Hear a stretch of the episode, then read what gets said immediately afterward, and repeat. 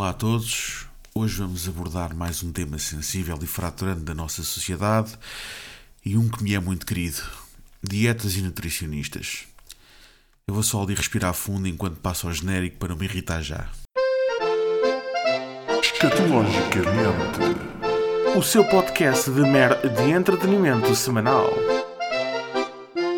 Acho que toda a gente, em certa altura da vida, já olhou para o espelho e pensou: É lá! Esta pança não estava aqui. Pá, não vale a pena fugir ou escondermos. Aliás, que atire o primeiro repolho quem nunca fez uma verdadeira dieta ou reeducação alimentar. A dieta deixa marca, meus amigos. Marcas que ficam para toda a vida, quer se tenha sucesso na dieta ou não. Começa logo pela primeira consulta no nutricionista, quando somos interrogados sobre os nossos hábitos alimentares. Logo ali temos duas opções ou somos honestos e vamos sofrer, ou mentimos. Epá, e nesse caso também vamos sofrer. É preciso coragem para dizer que mamamos todas as noites um pacote de batatas fritas ou um agandaz inteiro junto à TV. A propósito, se a agandaz quiser patrocinar o vídeo, o e-mail está na bio do Instagram. Mas é mesmo assim. Não é fácil, mas temos de o fazer. E a resposta que vem da nutricionista, em jeito meio condescendente, é tudo menos inesperada. É algo como: Pois, sabe que isto não pode ser, não é saudável. Pá, e até aqui tudo bem. O problema é que as coisas não param aqui. Nutricionista é como psicólogo, só que em vez de ir ao fundo da alma, vai escarafunchar até ao fundo do estômago e da tripa e vai querendo sempre saber mais e mais e mais.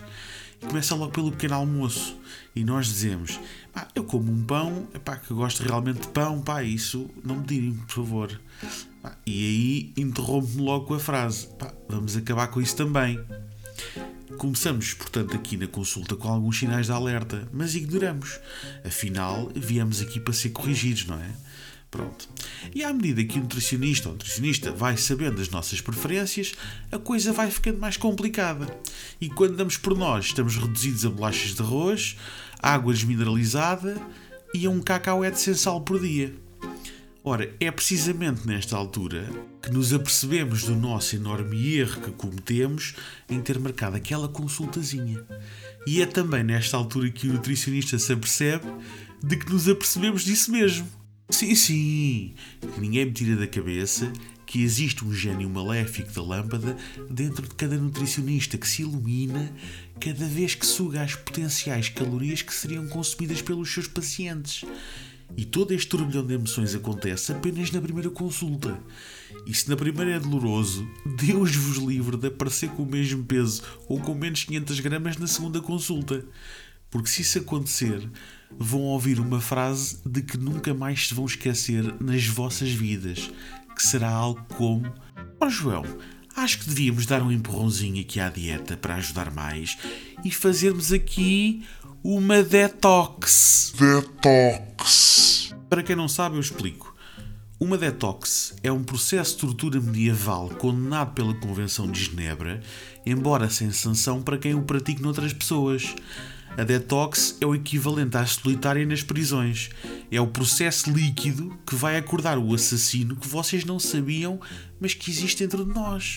Ao fim do quarto dia a líquidos e sopas, arriscamos-nos seriamente a aparecer no alerta CM, porque assassinámos um vizinho que se estava a soar muito alto ou algo do género. Mas uma coisa é certa: se seguirmos tudo direitinho, o que nos mandaram fazer, a coisa vai realmente ao sítio. Sim, eu não sou daqueles que dizem que engordam até coar. Eu sei perfeitamente que engordo porque sou um praticante ávido de meio e de enfarding. Muitas vezes em simultâneo. Hum, grande ideia deixa-me só apontar aqui, propor Mapling e Enfarding como modalidade ao Comitê Olímpico. Pode ser que pegue. Mas colocando-me agora do lado das nutricionistas, eu acho sinceramente que são dos profissionais de saúde que mais bullying sofrem no, no seu trabalho. Se alguém for ao cardiologista e ele mandar tomar uns comprimidos, epá, toma-se e está tudo bem. Se precisar de uma injeção, leva-se e está tudo bem. Agora, se alguém nos diz que vamos ficar sem comida, ah, meus amigos, vão começar a voar cadeiras. Ingenuamente, a maioria dos pacientes de primeira consulta tem sempre aquela pequeníssima esperança que apenas lhes deem um comprimido ou um xarope e já está, vai tudo voltar ao normal. Ou pior, aquelas pessoas que se queixam constantemente, que dizem que não podem nem gostam de nenhuma das alternativas propostas pela nutricionista, em jeito de estratégia de combate elaborada, à espera que a consulta termine com a conclusão: olhe, você realmente deixa-se andar porque não pode mesmo fazer dieta. Ora, se eu fosse nutricionista, nestes casos também me apetecia pregar com uma valente cadeira nos dentes do paciente e assim resolvia o seu problema alimentar. Mas como não poderia fazer isso, espetava-lhe com uma detox, que dá basicamente a mesma sensação. Portanto, da próxima vez que forem à nutricionista, tenham respeitinho e sejam honestos. Um chocolatinho ali depois de jantar. Faz mal sim! Se não fizesse mal, estava no vosso plano alimentar! Desculpem a violência, eu saí agora de uma detox. Uh, percebem agora porque é que eu tinha de respirar fundo no início do episódio?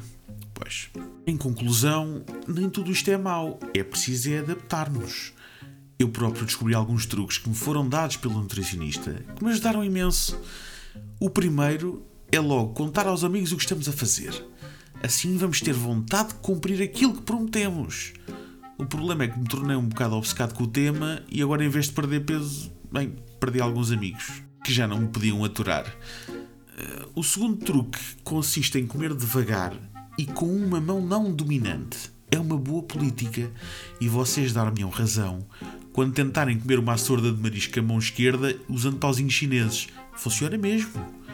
Outro bom conselho é não descascar a fruta, pois também é na casca que está a maioria dos nutrientes e vitaminas que nos vão dar a maior sensação de saciedade. E eu reparei, atenção, eu reparei que isto funciona muito bem, particularmente com o abacaxi e com o ananás. Aproveitei também para trocar a manteiga pelo azeite. É mais saudável. Aliás, todos os dias no café à tarde eu agora opto por uma sandes mista com azeite. E aqueles ataques de fome ali à noite, depois do jantar, quando estamos ali a ver televisão, a ver um filmezinho, também os resolvi. Como, pergunto a vocês, é muito fácil. Lavar imediatamente os dentes a seguir ao jantar. Eu confesso nos primeiros dois dias não funcionou muito bem, foi difícil, mas era porque depois descobri que estava a usar a pasta de dentes errada. Agora comecei a esfregar os dentes com Super Cola 3 pá, e a coisa já correu muito melhor. Escatologicamente, o seu podcast de mer de entretenimento semanal.